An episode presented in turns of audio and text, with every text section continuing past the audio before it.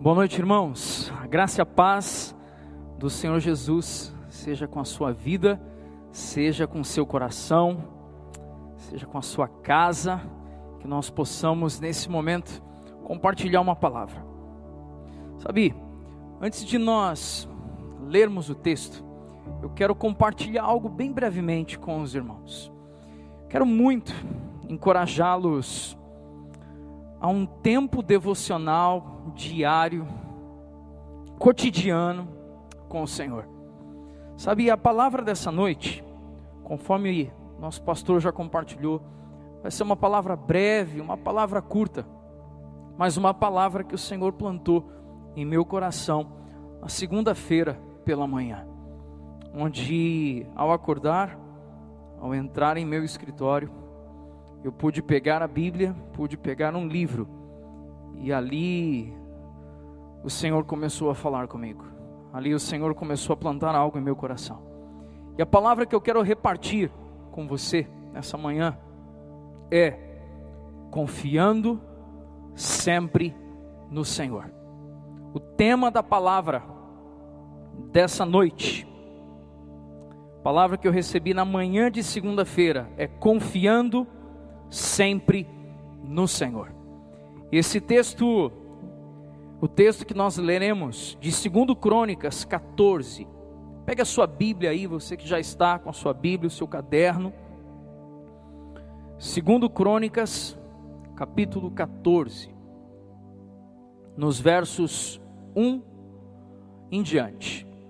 E a palavra do Senhor nos diz assim: Quando Abias morreu, e se reuniu a seus antepassados, foi sepultado na cidade de Davi. Seu filho Asa foi proclamado seu sucessor, e em seu reinado a nação esteve em paz durante dez anos seguidos. Asa agiu com bondade e justiça diante de Yahvé de modo que agradou ao Senhor seu Deus, porque aboliu os altares dos deuses estrangeiros e os cultos idólatras que normalmente ocorriam nos montes. Também despedaçou as colunas de adoração pagã ao povo de Judá, chama, desculpe, as colunas de adoração pagã chamadas de Azerá, postes ídolos consagrados a Astarote, determinou ao povo de Judá que buscasse a Yahvé, o Senhor Deus de seus pais, e obedecesse a Torá, a lei e os mandamentos do Senhor. Sabe, eu quero trazer aqui para nossa conversa, para o compartilhar das Escrituras, que Asa filho de Abias, ele em sua casa viu seu pai fazer tudo quanto desagradava ao Senhor. Abias, pai do rei Asa, fez tudo que o Senhor desaprova. Ele foi um rei idólatra, um rei corrupto, um rei maldoso, e Asa foi criado nesse ambiente. E agora Asa se depara com um momento singular em sua vida e o momento singular da vida de Asa é que aquele que viu o seu pai cometer uma série de equívocos, uma série de falhas, uma série de erros, Asa tem agora a oportunidade, Asa tem agora a condição, Asa tem agora o direito de fazer tudo diferente daquilo que o seu pai havia feito. Sabe, a primeira coisa que eu quero lançar sobre a sua vida como uma palavra de esperança é que você pode romper com legados do passado, você pode quebrar com um legado de maldição que foi deixado pelos seus pais. Você pode estabelecer um novo tempo, você pode estabelecer por escolhas, por decisões sensatas, centradas e cheias do temor de Deus. você pode estabelecer um novo tempo, uma nova era e um novo derramar da presença e do poder do Espírito sobre sua vida, sobre sua casa e sobre todas as pessoas que estiverem debaixo dos seus cuidados. Sabe o que me chama tanta atenção nesse texto? Me chama a atenção que quando Asa, o novo rei de Judá, ele assume o trono, ele fez um pacto de lealdade com o Senhor. Sabe, Deus espera que eu e você Sejamos homens que façam pactos de lealdade com Ele. Asa se posiciona como um agente de reforma na sua época e no seu tempo. Sabe, Asa poderia ter apenas reproduzido o modelo de governo de seu pai, mas Asa decidiu, escolheu fazer algo completamente diferente. Mas também não podemos deixar de mencionar que todas as vezes, todas as vezes, que o povo se entrega à, frieza, todas as vezes que o povo se entrega ao pecado, há um tempo, há um período de apostasia. E segundo as sagradas escrituras, todas as vezes que há apostasia, o Senhor vem com o seu juízo. E o juízo de Deus tem um propósito. É muito importante termos esse discernimento, que o juízo de Deus, ele não vem porque Deus está bravo e quer matar você, quer destruir você. Sabe para que vem o juízo de Deus? O juízo de Deus, que muitas vezes gera sofrimento ao seu povo, é para trazer filhos arrependidos à renovação da sua aliança com Ele. Sabe que nós precisamos aprender nós precisamos discernir, nós precisamos compreender que até mesmo quando Deus está irado, é para o nosso bem. Até mesmo quando Deus está irado, a sua correção nos recoloca no nosso lugar, na nossa posição exata. Sabe uma das coisas que nós precisamos considerar? É que Asa fez um concerto com o Senhor. Ele fez um pacto de lealdade com o Senhor. E esse pacto de lealdade com o Senhor que Asa fez, de modo muito semelhante, aconteceu, como estamos dizendo, nos tempos de Asa, mas também ocorreu nos tempos de Josias, e também ocorreu nos tempos de Neemias. Sabe que isso nos mostra que o conserto que Asa estava fazendo com o Senhor, estava obedecendo às mesmas condições estabelecidas. Lá em Deuteronômio 4:29, registre esse versículo na sua Bíblia, pegue o seu melhor marca-texto e tenha isso em destaque na sua Bíblia. Deuteronômio 4:29 diz que de lá então vais procurar Yahvé, teu Deus, e o encontrarás, se o buscares com todo o teu coração e com toda a tua alma. Sabe o que Asa estava fazendo? Asa estava olhando para o histórico de sua família, estava olhando para o passado da sua casa. Asa era descendente de Absalão. Absalão que foi aquele filho rebelde do rei Davi que usurpou o trono. Então Asa tinha em sua história uma marca onde ele sabia onde ele não deveria transitar, não deveria transitar na obstinação de coração, não deveria transitar na independência de Deus, Asa não deveria transitar sozinho nas suas escolhas, mas ele precisava trazer Deus para o centro do reinado, e é isso que ele faz. Ele toma os parâmetros de Moisés onde ele olhando agora para os parâmetros de Moisés, ele diz: Eu quero encontrar o Senhor, se, porque eu encontrarei se eu buscar com todo o meu coração e com toda a minha alma. Diante disso, eu quero apresentar algo tão poderoso, tão precioso aqui. O rei Asa, ele, logo depois de uns 10 anos do seu reinado, um certo general, um etíope, chamado Zerá, ele se levanta para atacar Judá. Quando ele se levanta para atacar Judá, perceba isso, queridos, há um relato de que os exércitos de Zerá, o etíope, eram muito numerosos em relação aos exércitos e guerreiros de Judá.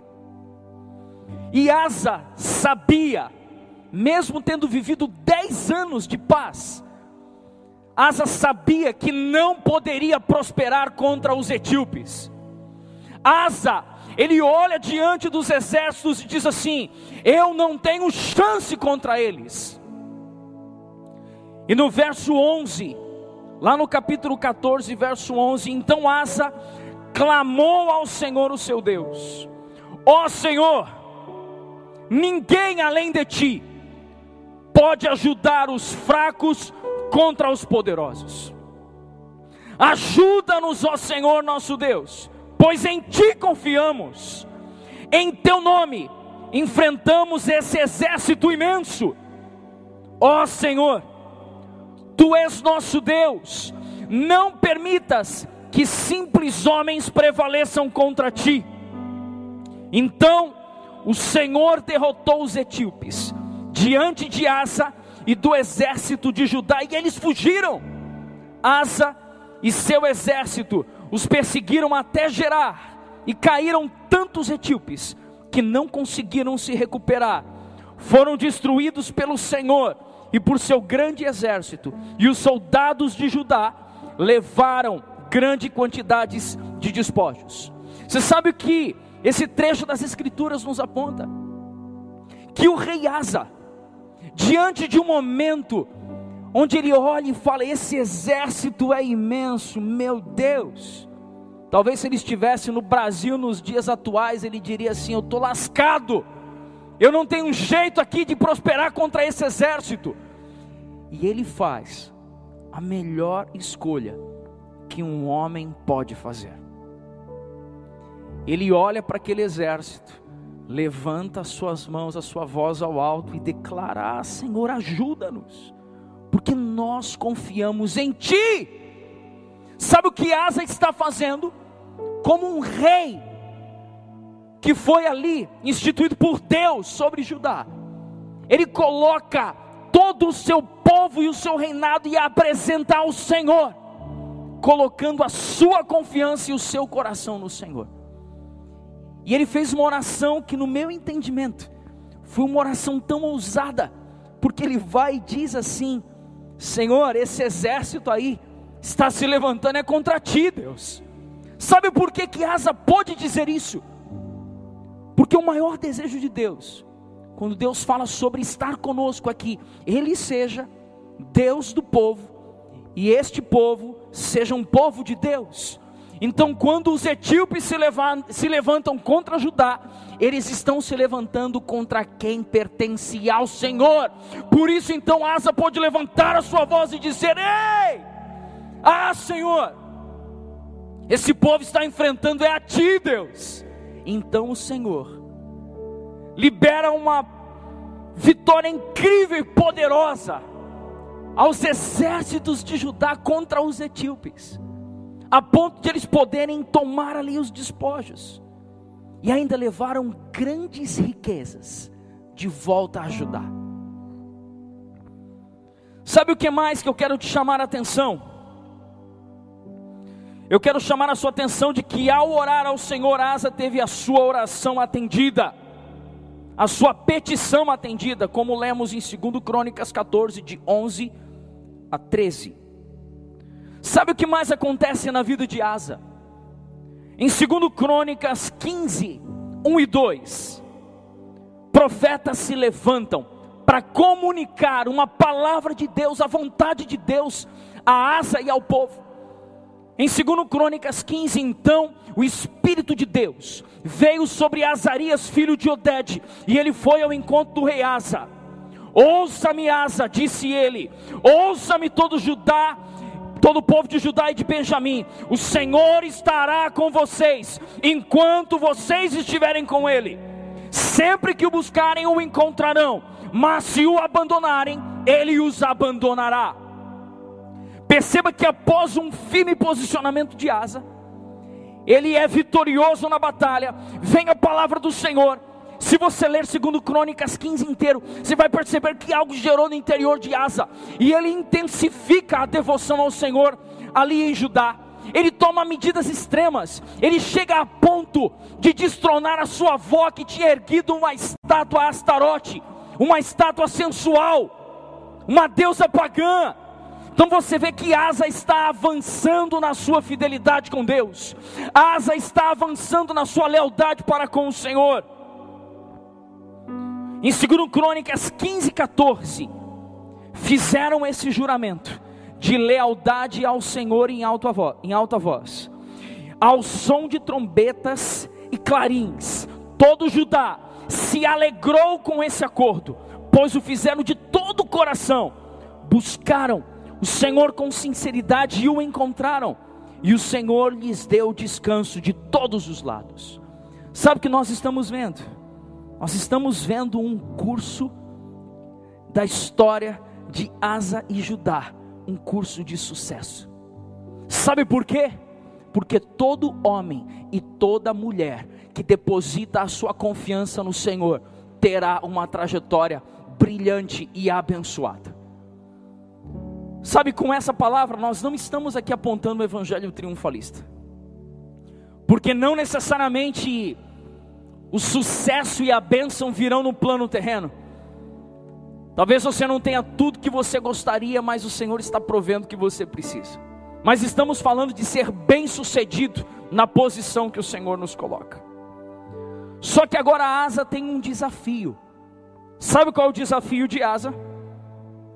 o desafio de permanecer confiando no Senhor.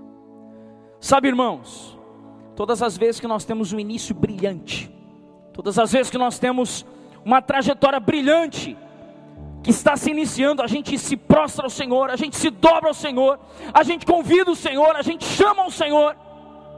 Mas eu quero apresentar algo aqui em 2 Crônicas 16. Em 2 Crônicas 16,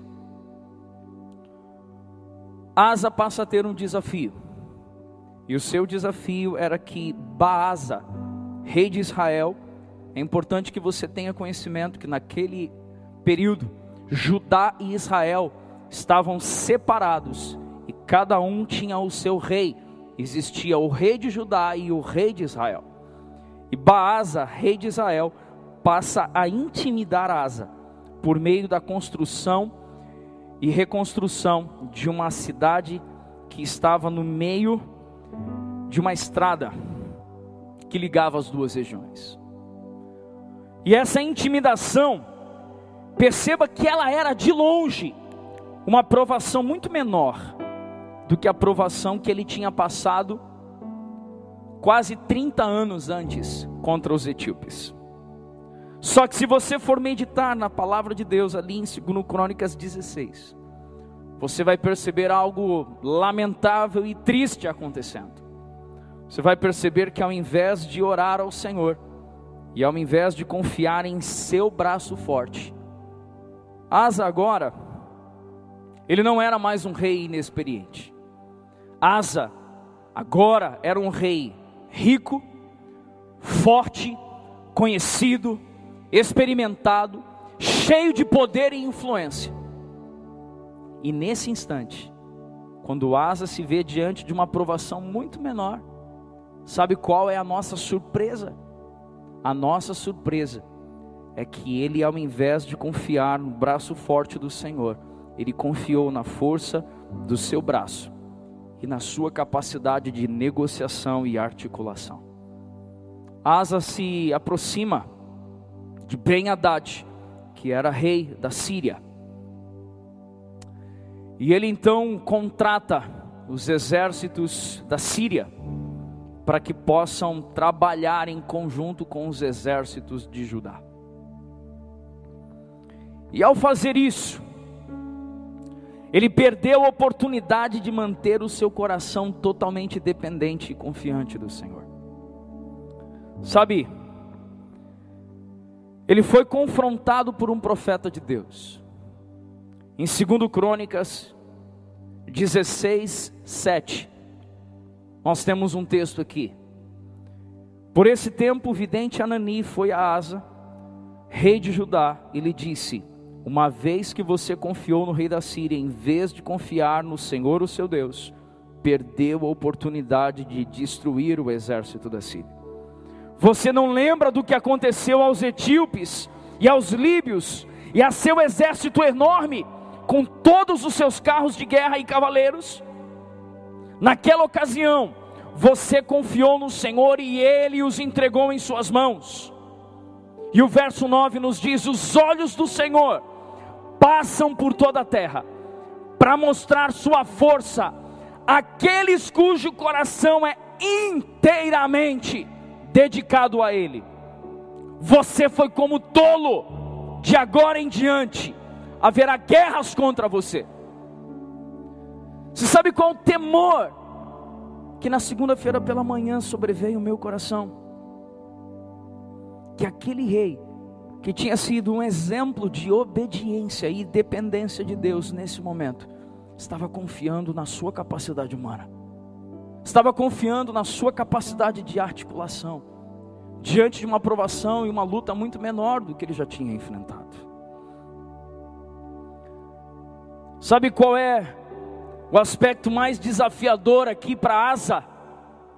É aquele homem que começou bem, mas nesse momento estava entregando a sua confiança ao Senhor de qualquer jeito e trocando a sua confiança ao Senhor por confiar na sua própria força. Sabe, meu irmão, com todo carinho eu quero te dizer algo. Talvez muitos que estão aqui conosco nesse culto online, nós tivemos inícios de caminhada brilhantes, onde confiamos no Senhor, dependíamos do Senhor. Ele é o nosso Deus e ele era o nosso Deus e nós o seu povo. Mas o tempo foi passando, nos tornamos mais preparados, não é mesmo? Nos tornamos mais, nos tornamos mais equipados, mais hábeis, mais influentes. A nossa credibilidade aumentou. E diante de novos desafios, ao invés de confiar novamente no Senhor, estamos confiando na nossa ligação para alguém para pedir ajuda quando na verdade você pode bater uma linha direta para o Altíssimo, aquele que é o guarda de Israel, que não dorme, que não descansa, de forma extrema, o fim de vida de Asa, algo tão triste. Palavra do Senhor nos diz que no, no 39 ano de seu reinado, Asa foi atacado por uma doença nos pés. Embora a doença fosse grave, ele não buscou a ajuda do Senhor, mas somente dos médicos. Ah! Nós não podemos recorrer a médicos e não recorrer ao Senhor. Vá ao médico em oração, clamando ao Senhor, porque a cura sempre vem de Deus, às vezes pelas mãos dos médicos. Então, no quadragésimo primeiro ano de seu reinado, morreu e se reuniu com seus antepassados. Sabe, meu irmão, a palavra para nós essa noite, nós já estamos aqui concluindo. Sabe o que nós queremos? Nós queremos apontar para algo que estamos vendo quando nos reunimos enquanto equipe pastoral aqui da comunidade. Nós estamos vendo uma crise de confiança batendo a porta do coração do povo. Pessoas que estavam confiando no Senhor agora não param de fazer contatos por si mesmas, não param de tentar você mesmo resolver o seu problema.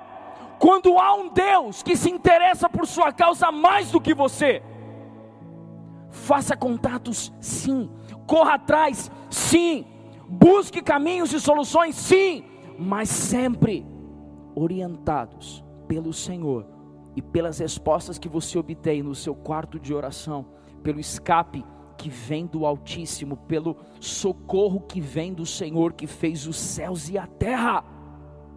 O salmista no Salmo 18, verso 2 nos diz: O Senhor é a minha rocha, a minha fortaleza e o meu libertador. O meu Deus é o meu rochedo em quem me refugio.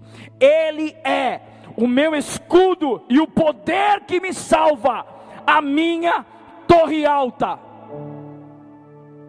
Sabe, meu irmão, o rei Asa foi alguém que começou no alto e terminou em baixa. Mas existia um homem que viveu uma baixa terrível, que foi um dos juízes de Israel, Sansão. Mas Sansão ali destruído, acabado, no templo do deus Dagon. Ele ali reconhece que ele tinha se movido na sua própria força, e ele agora fala: Senhor, me dá da tua força. E quando um homem então se humilha e se reposiciona em seu coração, o Senhor vem e o enche novamente. Eu quero liberar agora sobre a sua vida que você seja mais uma vez reposicionado em um lugar de dependência e confiança do Senhor. Como ministramos como temática da palavra de hoje, confiando, confie sempre no Senhor. Por mais que as coisas digam que não dá, ainda assim é melhor estar nas mãos de Deus do que estar entregue na minha capacidade, porque o Senhor sempre saberá o que é melhor para mim. Eu quero fazer uma oração com você enquanto nós oramos. Eu já quero chamar o nosso pastor sênior, pastor Igor. Feche os seus olhos aí em seu lugar, por favor. Senhor, eu quero liberar uma palavra agora.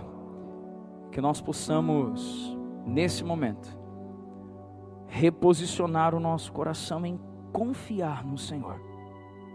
Assim como Asa ele posicionou seu coração e fez o que era reto diante do Senhor. Nós queremos ser como Asa foi no início de seu reinado. Não queremos permitir, Pai, que a obstinação, não queremos permitir que a independência tenha espaço no nosso coração. Por isso nós queremos apresentar a Ti, Pai, todo o nosso coração. E que nós possamos mais uma vez nos arrepender por querermos caminhar sozinhos e queremos reposicionar o coração em dizer: Pai, vem e nos conduz. Tu és a nossa confiança em nome de Jesus. Amém. Fica aí em seu lugar. Pastor Igor já está subindo aqui. Nós vamos para a segunda parte. Pastor, fica à vontade. Amém. Vamos colocar o púlpito lá embaixo.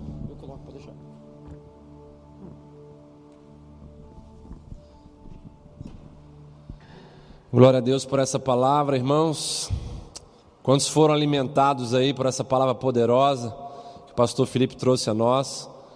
A palavra do Senhor não se prende à, quantidade de tempo que nós administramos, mas sim à essência que ela tem de ser poderosa e nos transformar em toda e qualquer circunstância. Amém? A asa para nós é um grande exemplo de alguém que começou bem, mas depois foi decaindo e infelizmente a gente tem é, essa realidade na nossa geração, onde muitos começam bem a caminhada cristã, mas não conseguem terminar.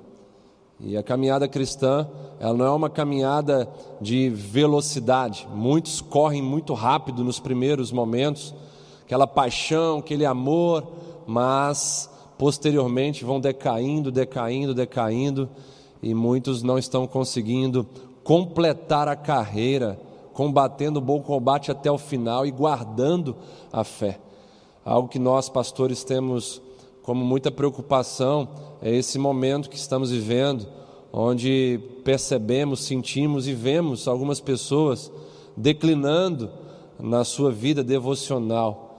E assim como a temperatura vai caindo lá fora, nós vemos que no coração de muitas pessoas está faltando um pouco mais de fogo do Senhor, de aquecimento espiritual, mas nós abençoamos vocês nessa noite, em nome de Jesus, para que o seu coração seja reaquecido na presença de Deus, com essa palavra que foi ministrada aqui, em nome de Jesus. Termine bem a sua jornada, termine bem sua caminhada, em nome de Jesus, ok? Então vamos abraçar essa palavra, esse incentivo, esse desafio, esse encorajamento, para que o nosso fim seja melhor do que o nosso começo. E a palavra do Senhor vai dizer em Mateus 24, 13: aquele que perseverar até o fim será salvo. E esse perseverar até o fim fala de você perseverar em amor, amar ao Senhor até o fim. Como Jesus diz, nós vemos que é, a maioria das pessoas eles vão ter então o seu amor esfriado, mas nós seremos os poucos que amaremos ao Senhor até o fim. Amém, Pastor Felipe? Temos perguntas boas aí para nós Amém. respondermos. Já tem gente perguntando lá no chat lá também. Nós vamos responder daqui a pouquinho. Amém. Quem está animado aí com esse novo formato, tem gente lá já elogiando, Amém. né, por essa dinâmica aí. Nós é, pretendemos agora expandir a nossa é, fala pastoral, né, Pastor Felipe, com esse tempo que teremos aqui, porque a gente consegue abordar a, a, até mesmo mais questões do que numa ministração é, como temos feito de maneira tradicional. Então agora a gente vai poder ouvir vocês, a gente vai poder fazer colocações mediante aquilo que a gente tem é, ouvido, sentido e experimentado nesse tempo. Então acredito que vai ser bem produtivo. Vamos lá. Amém. Então, antes da gente começar aqui, a primeira pergunta com o pastor Igor, é, você que está aí online conosco, você pode jogar a sua pergunta no chat e daqui a pouco nós vamos receber aqui as suas perguntas, algumas delas, e vamos poder responder. Amém? Então, pastor, é, uma das perguntas que a gente entende que é um desafio para a gente é que medidas podemos adotar para não afastarmos o nosso coração da dependência do Senhor. Então, que coisa a gente pode fazer para que a gente consiga permanecer dependente do Senhor? Ótima pergunta. É, quando a gente fala de dependência, a gente precisa falar da linguagem da dependência. E a linguagem da dependência se chama oração. Para que possamos então é, guardar o nosso coração em dependência é, para com o Senhor nosso Deus, nós precisamos falar a linguagem da dependência, ou seja, nós precisamos ter uma vida de oração, todos aqueles que possuem uma vida de oração entregam a vida ao Senhor de maneira relevante, de maneira integral, porque reconhecem na própria oração de que são falhos, de que são limitados e que precisam de alguém superior a eles, precisam de uma ajuda que eles mesmos não conseguem se ajudar. Então, aqueles que oram, têm uma vida de oração, eles falam a linguagem da dependência e assim eles conseguem se sustentar nessa dependência ao Senhor. E lá em 1 Pedro 4,7, o apóstolo Pedro vai falar que a oração nos traz então a condição de caminharmos em sobriedade e de caminharmos de maneira criteriosa. Isso fala de escolhas sábias e de decisões saudáveis. A oração me faz ter, então, essa sobriedade. Eu não decido, eu não escolho é, por emoções, é, por circunstâncias, e me faz ser criterioso também, né, de eu avaliar as situações, as circunstâncias, os cenários de maneira criteriosa e sábia. Então, linguagem da dependência é oração, e isso nos faz manter o nosso coração em dependência do Senhor, e isso nos faz caminhar em sobriedade e criteriosidade também. Amém. Então, primeira coisa, oração, a forma de nos protegermos.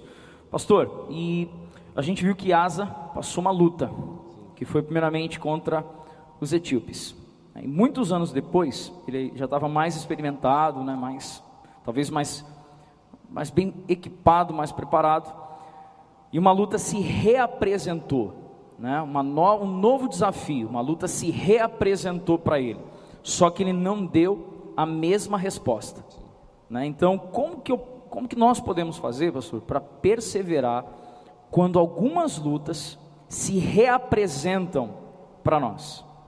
Muito boa também essa pergunta, porque quando se fala de lutas sendo reapresentadas a nós, então nós precisamos, em primeiro lugar, enxergar é, o crescimento em meio a essas lutas, ok?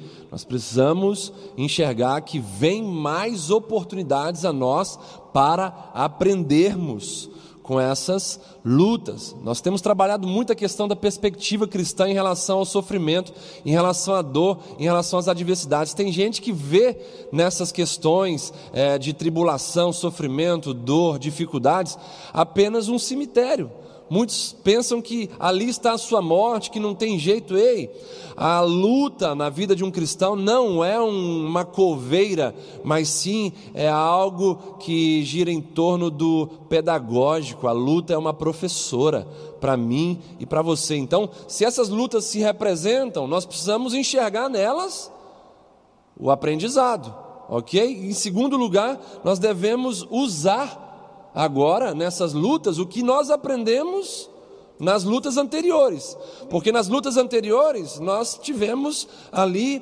a condição de ganharmos experiência, de ganharmos novas armas, né? de termos maior discernimento. Então, agora, quando essas lutas se representam, nós precisamos é, utilizar as armas e a experiência que nós ganhamos nas lutas anteriores. E em terceiro lugar, nós devemos, quando essas lutas se representam, nós precisamos reaprender a viver e a amar em tempos difíceis, né? Porque parece que quando tudo vai bem, a gente desaprende a viver de maneira devocional, de maneira fiel, de maneira leal, né? E a gente relaxa. Então, quando essas lutas se representam, devemos voltar a aprender novamente a viver de maneira agradável ao Senhor, ou seja, amando Ele acima da dor, acima do medo, acima da aflição e aprendendo a viver em tempos difíceis. Né? Então, eu vejo esses três pontos aí: enxergar crescimento no meio delas, pegar a experiência com as lutas anteriores e também reaprender a viver e a amar em tempos difíceis. Amém, pastor.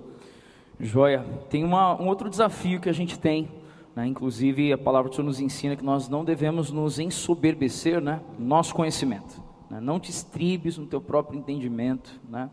E, e aí nós temos um desafio, porque ao longo da vida, algumas coisas a gente aprende a suportar, a gente aprende a, a, o caminho das pedras, vamos usar essa expressão. A gente sabe como sair de algumas enrascadas. Né? E como que, como aprender, né? como posicionar o nosso coração para nós não confiarmos na nossa própria força ou entendimento, mesmo que hoje sejamos mais fortes e mais entendidos. Que foi o que aconteceu com Asa. Ele 36 anos depois, ele estava mais forte, mais sábio, mais inteligente, né, mais rico, mas como posicionar meu coração para eu não confiar nisso? Sim, isso é muito importante. A gente volta lá para a primeira pergunta, quando se falou de dependência do Senhor. A vida de um cristão ela deve ser constantemente é, vivida em dependência do nosso Deus. A palavra do Senhor diz que maldito o homem que confia é, no próprio homem, né? E isso fala a respeito de nós mesmos, de não confiarmos é, em uma estrutura é, limitada e, e imperfeita. Isso daí é um convite a decepção, porque quando nós é, confiamos em nós mesmos, nós estamos entrando no terreno perigoso da decepção. E aqui, quando a pergunta diz é, como aprender a não confiar na minha própria força ou entendimento, eu acho que basta olharmos para as experiências frustrantes que nós tivemos quando nós confiamos em nossa própria força ou entendimento.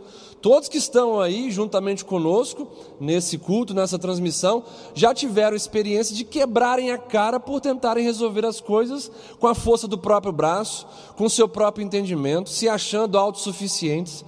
Então, quando somos tentados a resolver as coisas, confiando então na nossa própria força e nosso, no nosso próprio entendimento, basta nós lembrarmos das experiências frustrantes e dolorosas que nós tivemos quando tentamos resolver tudo sem Deus, sem caminharmos em dependência do Senhor. Isso fala da aceitação da nossa limitação e do reconhecimento de algo maior do que nós. Aí sim nós vamos aprender a caminhar longe desse cenário de é, confiar na nossa própria força e no nosso próprio entendimento. Amém, pastor. É curioso também a gente considerar né, que o resultado que Asa obteve confiando nos nos exércitos da Síria, o resultado obtido foi o mesmo, né, que foi a vitória né, e foi o sucesso, mas o caminho o qual ele pegou foi um caminho de independência de Deus, né? E aí nós não podemos só por causa dos bons resultados pegarmos o caminho do nosso coração, mas precisamos pegar o caminho do Senhor. Pastor, eu quero emendar aqui duas perguntas então para nós. Já vou jogar duas juntas aqui. Diante de uma boa rede de contatos, que nós tenhamos como Asa tinha uma boa rede de contatos. Como nós nos protegermos de confiar nessa rede de contatos e relacionamentos diante dos desafios e como preservar né, no nosso coração a lealdade ao Senhor. Então, como nos protegermos da nossa expectativa de resultados pela articulação da gente e guardar o nosso coração leal ao Senhor. Boa, boa. É, em relação a essa questão de confiar nas nossas redes de contato, é, isso vai até mesmo na resposta anterior, porque se a gente deposita confiança é, em pessoas limitadas, esperando respostas perfeitas, a gente vai se frustrar, a gente vai se decepcionar, e isso vai nos colocar num terreno muito perigoso é, da dor, da frustração, né? e a, a, decepção ela bloqueia a nossa visão, a decepção é, nos faz ter um, uma alma amarga é, e um espírito crítico. Isso é muito é, delicado, né? Hoje, por exemplo, o mundo está atrás de respostas e se nós buscarmos respostas de forma cega, confiando nos homens, nós vamos trazer para nós decepções que vão prejudicar demais o nosso interior. Então, é necessário que nós respeitemos as nossas relações com as nossas redes de contato e o respeito deve se dar pela natureza dessas dessas pessoas, pela natureza e, a, e pela essência dessa rede de contato, que é uma natureza e uma essência limitada e imperfeita. Aí você vai poder esperar aquilo que é correto e vai se proteger dessa decepção e dessa frustração. Em relação a preservar no nosso coração a lealdade ao Senhor, como preservar a nossa lealdade ao Senhor? Assim, eu quero responder de forma bem curta, é, mantendo, cultivando e mantendo a lealdade ao Senhor nas pequenas coisas. Né? Quando Uau. nós é, pensamos em lealdade, muitas vezes, ah, é quando todo mundo está me olhando e tal, eu manifesto lealdade. Não. Você vai preservar a lealdade ao Senhor no seu coração se você for leal a Ele nas pequenas coisas. Porque senão você vai ser como um sepulcro, sepulcro caiado na frente dos homens. Né? que em qualquer momento você pode ser soprado e a sua máscara e a sua vergonha venha então a ser exposta. Ok? Amém, pastorzão. É, a Rosinete Carvalho lançou uma pergunta para nós aqui. A fidelidade de Deus é incondicional? Ele é fiel a nós enquanto formos fiéis a Ele? Boa. Essa pergunta realmente ela é, fala de algo que envolve o amor, de Deus incondicional, que envolve a graça dele, né, nesse favor imerecido. Ele nos amou primeiro, mesmo sendo nós pecadores, mortos em nossos delitos e pecados.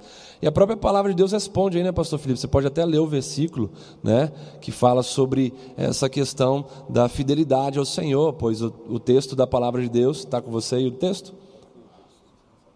Pastor Rodrigo mandou isso aí para nós também aqui agora, né, pastor? No, no WhatsApp. E o texto, só para ficar bem seguro, qual é o texto? 2 Timóteo 2,13. Isso, pode ler. Diz assim: Se somos infiéis, ele permanece fiel, pois de maneira nenhuma pode negar a si mesmo. 2 Timóteo 2,13. É. Aí vale dizer, né, pastor, que um dos nomes de Deus é o fiel e verdadeiro. Show de bola. Maravilha. Então, assim, não é para abusarmos né, da fidelidade do Senhor, porque a palavra de Deus fala para nós não usarmos dessa liberdade que temos em Cristo Jesus para darmos ocasião à carne e ao pecado. Ok? Então não é porque Deus se mantém fiel, mesmo nas nossas infidelidades, que a gente vai é, cometer atos de infidelidade de maneira deliberada, porque o pecado consciente ele tem uma forma diferente de ser julgado. Então, muito cuidado com essa questão aí. Amém? Gente, não esqueçam de fazer as perguntas aí, hein? Nós temos ainda tempo nessa noite. Nem deu nove e meia ainda e já respondemos várias perguntas aí. E se tiver mais gente querendo perguntar, se quiser perguntar coisas pertinentes a esse cenário também, relacionado aos desafios da vida cristã, fique à vontade aí para perguntar. Pastor Rodrigo está filtrando ali, ok, as perguntas e está enviando para nós. Vamos lá, mais uma, pastor? Sim. Porque esse povo, a pergunta da Dalva Oliveira, porque esse povo que conheceu a manifestação de Deus com tanta experiência e tal, ainda assim foi um povo desobediente. Isso aí é realmente algo que para nós é muito importante nós digerirmos isso daí e gerarmos vida é, fiel e vida é, leal ao Senhor, né? O povo de Deus ele tem uma história onde nós vemos inúmeras quedas, a gente vê o povo no, no, no, no deserto, né? experimentando coisas sobrenaturais da parte do Senhor. O mar se abre, é, o maná cai do céu, a água sai da rocha, as roupas dos meninos não, não, não, não rasga, é, cresce junto, e, e vendo tudo aquilo ali, o povo ainda retrocede. Então, assim, é, a, a, resposta para isso daí é nós analisarmos o que é experiência. Experiência não é aquilo que acontece com a gente, é aquilo que, que a gente faz com o que acontece com a gente. Ok? Então, se a experiência não, não gerar resiliência em nós, ela ficará no currículo de nossas vidas, ao invés de se tornar em maturidade dentro da gente. Então, experiência é aquilo que realmente a gente faz com o que acontece com a gente, no sentido de resiliência, de nos tornarmos pessoas melhores. Nos Salmos vai falar que cabelo branco não é sinal de sabedoria, ok? Exatamente por causa disso. Porque o verdadeiro experiente é aquele que faz bom, bom uso das experiências em sua vida, ou seja, que aprende com elas, que se torna uma pessoa melhor com essas experiências. No caso do povo aí hebreu, o povo de Deus no deserto, a resiliência deveria apontar então para se tornarem pessoas melhores a nível, a nível de gratidão a Deus, pessoas mais agradecidas, pessoas mais rendidas ao Senhor, porque gratidão gera rendição, gera devoção, gera fidelidade, gera lealdade. Legal, pastor. Pastor, tem uma pergunta aqui preciosa. A irmã aqui colocou como identificação em La Casa da Neia. E ela lançou para nós o seguinte: ela gostaria de saber por que não eh, trabalhar no sábado, por que não cultuar no sábado, né? E como primeiro mandamento, né? Que ela colocou aqui a pergunta dela. E aí, em relação a provavelmente ao trabalho, né? Uhum. No sábado. Vamos lá.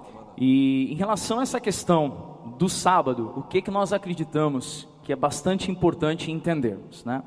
Um dos aspectos que nós vemos que na lei mosaica, a lei de Moisés, ela tinha alguns parâmetros, alguns ritos e alguns procedimentos que eram pertinentes para aquele momento da história. Nós não podemos esquecer que quando Jesus esteve presente lá no Monte da Transfiguração, quem apareceu com Jesus no Monte da Transfiguração? Foram duas pessoas, Moisés e Elias. Moisés representando a lei e Elias sendo o maior representante dos profetas. E inclusive é dito, a palavra do Senhor nos ensina que a lei e os profetas se cumprem em Jesus. Então Jesus quando ele vem, e isso vai ser dito lá nos Hebreus, que Jesus, ele é a substância e a lei, ela era o que estava apontando para Jesus. Então o sábado está nos ensinando acerca de que o povo naquela época, o povo trabalhava, trabalhava, trabalhava, mas ele, ele parava um dia de descanso para que naquele dia ele fosse então totalmente dedicado ao Senhor. Só que na prerrogativa agora do Novo Testamento, onde nós recebemos o Espírito Santo de Deus em nós, nós não podemos mais dedicar apenas o sábado ao Senhor, porque se o Espírito Santo está em nós, nós dedicamos todos os dias ao Senhor, e todo dia é como se fosse um sábado, porque dedicamos e servimos ao Senhor todos os dias. Tem inclusive um texto, né, que o que aqui os universitários estão ajudando a gente aqui também, né, o pastor Rodrigo ali conosco, e que o importante do ensinamento não é o sábado, e sim o descanso semanal. E que o sábado foi substituído pelo domingo, desde a igreja apostólica, a igreja primitiva, porque a ressurreição de Cristo ocorreu no domingo. E aí tem um texto em Atos que diz que no primeiro dia da semana nós nos reunimos a fim de partir o pão. E Paulo, que pretendia viajar no dia seguinte, falava aos irmãos e prolongou essa mensagem até a meia-noite. Amém? E aí o dia do Senhor então é entendido como sendo o domingo, que é um dia que nós hoje é, separamos para o culto público, mas entendemos que a prerrogativa da lei mosaica nesse termo do sábado, ela então é, na verdade, ela é substituída pelo fator de estarmos cheios de espírito e todo dia para nós é um dia dedicado ao Senhor. Cristo é o nosso descanso. É o nosso Amém? descanso. É o nosso sabá. Então, que isso fique claro. Em relação a dia de culto, Realmente a igreja primitiva, após a ressurreição do Senhor Jesus, que foi no domingo, passou a adotar esse tempo então como dia do Senhor para se reunirem, adorarem ao Senhor, louvarem o seu santo nome. Bom, mais uma? Bom demais. Assim, obrigado aos irmãos aí que estão perguntando, hein? Um grande abraço para todos vocês aí, né? A gente vai mais um pouquinho aqui. Vocês estão aí animados com esse debate aí? Tá indo bem? Amém? O pessoal tá firme e forte aí com a gente? Show de bola. Então vamos um pouquinho então. Já passamos no, na, das nove e meia, era o nosso horário é, combinado para encerrar. Mas como o povo está animado aí, a gente vai mais um pouquinho aí, beleza? Então vamos lá, pastor. É, uma irmã aqui, acho que é Jade, o nome dela, está perguntando assim: podemos acreditar que conhecemos as nossas fraquezas? Sabemos onde caímos? Mediante o prim... Opa, mediante o que já vivemos? Veja bem, é, em relação à nossa natureza, é claro dentro das Escrituras Sagradas a condição do ser humano é, comprometido pelo vírus do pecado. Então, é possível, obviamente, a gente é, conhecer a nossa natureza e, em consequência disso, as nossas fraquezas, analisando a nossa condição é, pós-entrada do pecado no mundo, e isso só vai ser resolvido com o corpo glorificado. Então, nós temos sim é, condição de reconhecermos as nossas fraquezas, analisando a nossa estrutura caída. É, sabemos de onde nós caímos? Sim, se nós olharmos lá para a igreja em Éfeso, nós vamos perceber que Jesus convida aquela igreja a se lembrar de onde eles caíram e se arrependerem, e voltarem às práticas das primeiras obras. Nós só vamos poder experimentar transformação, arrependimento, mudança de vida, se a gente lembrar os nossos pecados e confessarmos esses pecados e abandonarmos esses pecados. Então é mais do que é, é, necessário de frisarmos isso, ok? Muitas pessoas ficam travadas espiritualmente falando porque não confessam aquilo que de fato cometeram e quando não fazem isso, não são liberadas para avançar e prosperar em suas vidas. Né? É, mediante aquilo que a gente já viveu, é, aí entra a questão da, da, da experiência. Né? É você utilizar tudo aquilo que você já experimentou em prol da sua resiliência, em prol do seu discernimento, em prol da sua sabedoria, em prol é, da transformação constante em sua vida. Então a gente consegue ver a nossa natureza ao analisar as escrituras, as escrituras sagradas, a gente consegue é, também é, lembrar de onde nós caímos, porque é o combustível para o arrependimento e para a transformação de nossas vidas, certo? E isso também, é, como está na, na, na, última parte dessa pergunta, e, é, esse processo está ligado à experiência de vida também. Amém. Pastor, tem uma pergunta incrível aqui, muito boa para nós, para realmente posicionar o coração nosso uhum. e dos irmãos também. Pastores, falem um pouco sobre o risco de confundirmos dependência de Deus com procrastinação. Com o tempo podemos de deixar, podemos deixar de fazer nossa parte com a desculpa de estar aguardando a direção de Deus. Boa, dependência e acomodação, né? Tem gente que tem essa dificuldade de entender e é algo até mesmo claro pelos excessos dentro do evangelicalismo nacional, principalmente, né? Aqueles que, ah, eu dependo de Deus, preciso de trabalho. Aí o cara fica dormindo até de tarde lá, não coloca currículo na rua e está dependendo de Deus. Ei, a dependência cristã, ela, ela anda de mãos dadas com a diligência ok? A diligência fala de nós nos empenharmos, sermos proativos, de nós caminharmos pela fé, é, dando pés para a fé, é, porque fé, fé sem obra é, é morta, então é necessário que nós entendamos isso todos os homens e mulheres citados nas Escrituras Sagradas que dependeram de Deus foram homens e mulheres diligentes, ok? Que no caminho, no caminhar, no agir, nas obras, ok? Na diligência, experimentaram então do Senhor as direções, as respostas, as provisões, ok? Então, aí em relação à dependência eh, e acomodação, cristã, na, na, dependência cristã não existe isso, existe a diligência ligada à dependência. Quer falar sobre isso também, pastor? Pastor, eu acho que é legal a gente compartilhar algo, né? É, quando a gente pega no Antigo Testamento, que a gente percebe que ocorreu é, ali, por conta de inimigos do povo de Deus, poços do povo de Deus foram entulhados, né? E ali a água muito provavelmente havia se dissipado. E aí, quando vem então um novo povo, numa, uma nova época, um novo tempo, a ordem é: desentulhem os poços. Então, desentulhar os poços é papel nosso. Fazer brotar água é com o Senhor. O natural nós devemos fazer, o sobrenatural o Senhor é que vai fazer. Porque senão o que vai acontecer? Nós vamos ficar esperando medidas sobrenaturais, sendo que aquilo que é para que nós façamos, a gente está realmente, como a própria irmã mencionou aqui, procrastinando. Então, alguém, como você mesmo disse, pastor, está procurando emprego. Qual é seu papel? É seu papel, então, é a gente preparar um currículo atualizado, buscar uma rede de contatos e enviar. Agora, espere em oração. Por quê? Porque a porta que Deus abre, ninguém fecha, que Deus fecha, ninguém abre. Ou seja, desentulhar os poços, natural, eu e você devemos fazer fazer brotar água, aí é com o Senhor, aí nós confiaremos nele. Agora, pastor, tem gente querendo mais pergunta aqui. É, e o pastor Rodrigo está falando ali que o povo não está querendo ir embora, não.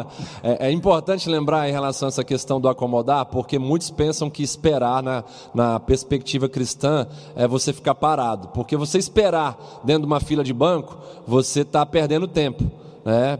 Para aqueles que é, também não sabem remir o tempo. Porque se eu estiver numa fila de banco esperando, eu vou ler a Bíblia, vou abrir, abrir meu aplicativo, eu vou procurar é, enriquecer minha vida ali espiritual. Esperar em Deus é caminhar de acordo com Isaías 40, é caminhar em direção ao renovo, é caminhar em direção a uma perspectiva privilegiada, porque eu subo com asas como águias, é caminhar rumo a uma maior resistência de vida, porque eu vou caminhar e não vou me fatigar, eu vou correr e não vou me cansar, ok? Então, esperar em Deus é sempre caminhar, caminhar em direção a algo melhor do que as nossas próprias soluções, certo? Então, fiquem ligados nisso aí. Então vamos lá, tem mais perguntas? Vamos lá então, pastor. Então vamos lá. Olha só, é, o Vitor Carvalho, do Carmo, está trazendo para nós o seguinte: quais as expectativas dos senhores, chamou a gente de senhores, quanto Obrigado. à igreja brasileira pós-Covid? É interessante aqui, eu acho que a pergunta dele não é sobre o que nós, o que nós estamos, é, acho que acreditando, mas o que nós estamos desejando, talvez, né? Não sei. Talvez a gente fale das duas coisas, o que, a gente anseia e qual a leitura que a gente está fazendo, é, talvez, né? É, veja bem, a, a, a, minha expectativa, fala por mim, pastor Felipe fala por ele também, mas nós, enquanto equipe pastoral, a gente tem uma ideia muito alinhada em relação a isso daí. É, nós estamos vivendo hoje uma grande peneira. É, nós não sabemos se vamos encontrar uma igreja, pelo menos aqui na localidade, maior ou menor, mas a gente tem certeza de que a gente vai encontrar uma igreja melhor, ok? Então, essa é uma expectativa é, assim já consolidada em nossos corações, porque dentro dessa peneira fica a palha e se retém então ali o trigo, se retém então ali aquilo que é bom, aquilo que é eterno, aquilo que é, é honroso. Então, essa é a nossa expectativa. Em relação à igreja é, no nosso país, creio da mesma maneira da mesma forma. Está havendo uma grande peneira e muitos estão sendo levados a buscar ao Senhor ainda mais. mais. Aqueles que entraram já é, longe de Deus nessa pandemia são os que estão mais sofrendo, talvez são pessoas que já se desviaram. A gente fala isso com muita tristeza no, no, no nosso coração, mas é, para se manter firme numa crise como essa, só quem está perto de Deus. Só quem está perto de Deus. E assim, ah, mas eu estou nessa situação, dá para mudar? Claro que dá. Pode mandar seu nome aí que a gente vai orar por você hoje, em nome de Jesus. E a gente quer te ajudar a caminhar, ok? Porque nós estamos enfrentando algo terrível também na região espiritual, nas regiões celestiais, porque o nosso adversário anda ao nosso derredor e ele é covarde, ele ataca pessoas que estão fragilizadas. E se você ficar frágil, certamente vai ser uma presa fácil nas mãos do inimigo. Então, não brinque com esse momento, se fortaleça em Deus, porque a peneira está passando e uma igreja gloriosa do Senhor Jesus está sendo levantada em toda a terra para o momento mais importante da história da humanidade, que é o momento que antecede a volta do nosso Senhor e Salvador e noivo Jesus Cristo. Amém. Tem uma pergunta, na verdade, ainda em cima dessa pergunta, né, pastor? Assim, a, o, o, parecer também do meu coração, né, e tenho compartilhado com outros irmãos também, é que nós acreditamos que o retorno ao, aos, aos nossos ajuntamentos, nós teremos irmãos ressignificando coisas que eles não davam valor. Então, às vezes, tem irmãos que não gostam de abraçar, não gostam de apertar, não gostam de ficar no fim do culto conversando e tal. E eu acho que essas coisas, elas serão muito valorizadas no nosso retorno. Então, nós vamos ter uma igreja mais comprometida com a comunhão, mais comprometida com a unidade. Amém? Amém. E aí, podemos encerrar? Deixar para a próxima quinta-feira aí? Pessoal está aí, Ivan, firme e forte aí, ou já o pessoal está indo embora dessa, dessa transmissão aí? A gente precisa orar com todo mundo ainda, hein? Então a gente já ia terminar nove e meia, eu falei aqui, vocês começaram a mandar mais perguntas aí, ó, a gente responde. Né? Mas vamos lá mais um então, então pelo menos. Pastor, tem uma aqui que diz o seguinte: Pastor, temos dois caminhos, A e B. Eu acho que o melhor caminho é o A. Como eu sei qual é a vontade de Deus para a minha vida? Se for o caminho A, fico em dúvida se é de Deus ou se o meu coração enganoso. Boa. Aí eu vou responder isso baseado num dos meus escritores favoritos, que se chama Charles Swindoll. Ele fala que o caminho que demandar maior esforço, maior devoção, maior diligência, maior dependência, esse é o caminho que você deve escolher, ok? Então, é, na maioria das vezes, a gente, eu não vou falar de forma enfática dizendo, aí, sempre quando for assim, não, mas muito cuidado porque na maioria das vezes os caminhos mais fáceis não compõem a vontade do Senhor para a sua vida, ok? Eu também diria, né, pastor, em relação a isso, que eu acho que um dos grandes desafios é nós sermos agora cheios de discernimento de espíritos. É. Porque se nós tivermos discernimento, o discernimento fará com que a gente consiga ouvir a voz do Senhor e a gente saiba qual caminho trilhar, né? Eu posso até colocar, pastor Felipe, uma experiência minha antes de ser pastor. Sempre tive um chamado desde a minha juventude aí. E eu me lembro de pregar uma vez em uma igreja e no final do culto o pastor chegar para mim diante de toda a igreja ali lotada e falar bem assim: Quantos gostariam que o pastor, que o Igor fosse o pastor da nossa igreja aqui? É, se vocês apoiarem, eu vou ordenar ele agora aqui. E sempre foi o meu sonho ser um pastor. Mas ali naquele momento, diante do pastor, diante de toda uma igreja empolgada ali, eu falei: não, não, não é, não é o caminho que eu tenho que seguir. Não, não, não, não sinto paz no meu coração, não é assim. É, obrigado, pastor, obrigado, igreja, pelo carinho, mas. E dali eu tive que caminhar outros anos por um caminho árduo, um caminho difícil. Recebi outras propostas também, mas foi no tempo de Deus e foi depois de ter passado por mais aprendizado que eu deveria passar também. Amém. Vale também, né, o pastor compartilhar aquela palavra que diz: Seja a paz de Deus o árbitro em vosso coração. Então, a escolha correta, ela sempre vai trazer paz ao nosso coração né, e sempre vai nos manter no caminho do Senhor. Né, se algo que a gente vai escolher não nos mantém no caminho do Senhor, vai fazer a gente esfriar na fé, vai fazer a gente esmorecer. Então, é algo que a gente pode pôr como um termômetro. Amém. Quero só, pastor, se eu me permitir, tem uma palavra aqui da da Keila, e aí eu gostaria de já dar um parecer inicial e depois você faz a conclusão, então, pode ser? Então, a Keila Cruz colocou algo para nós aqui. Pastores, ao longo da história do povo hebreu, vemos a descrição de homens que foram grandes homens de Deus, mas que seus filhos não seguiram tais exemplos, agindo de forma ímpia e totalmente contraditória aos mandamentos. Qual a orientação do Senhor que os senhores poderiam dar aos pais de nossa geração para terem uma geração bem-aventurada perante o Criador? Bom, eu entendo, Keila, e uma palavra muito equilibrada que eu acredito que nós precisamos lançar aos pais é que é nosso papel ensinar a criança no caminho que ela deve andar, e é pelo caminho. Nós vamos lançar a semente, nós vamos ensiná-los, nós vamos conduzi-los, nós vamos estar ao lado deles. Mas as crianças de hoje se tornarão jovens e adultos e eles serão sujeitos das próprias escolhas. Eles poderão viver um caminho piedoso ou poderão viver um caminho de obstinação. Nós podemos citar, por exemplo, o caso de um dos maiores profetas que Israel teve, o profeta Samuel. E profeta Samuel, um homem que nós aqui sabemos que um homem de uma conduta ilibada, que em seu leito de morte, ele disse assim: Eu quero que vocês procurem algo contra mim aí, nada foi encontrado. Mas o povo não reconheceu os próprios filhos de Samuel como uma autoridade, e logo depois de Samuel, entra a era dos juízes. Então nós temos o caso de um homem de Deus que ele não teve, por mais que ele tenha sido alguém cheio de devoção ao Senhor, cheio de cuidado com os filhos, ele não teve êxito em ver os seus filhos seguindo os seus passos. Mas nós temos também inúmeros outros casos que nos inspiram e vemos filhos que seguiram o exemplo de seus pais.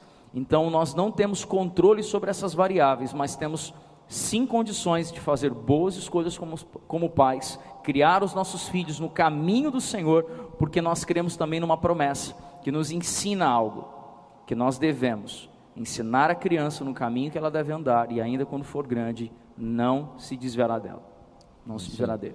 O exemplo é o nosso maior instrumento de ensino às nossas crianças. Então, assim, eu quero reforçar o aviso que eu dei aos pais da nossa comunidade a caminharem dentro daquilo que os nossos queridos irmãos professores e professores estão passando para seus filhos. Isso me preocupa muito o coração, ter a baixa adesão dos pais em relação aos materiais que a igreja está enviando para a edificação de seus próprios filhos. Amém, pastor Felipe? Vamos encerrar juntos aqui.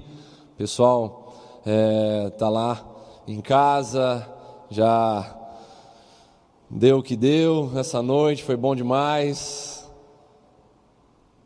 A gente teve um tempo muito produtivo aqui, de perguntas e respostas.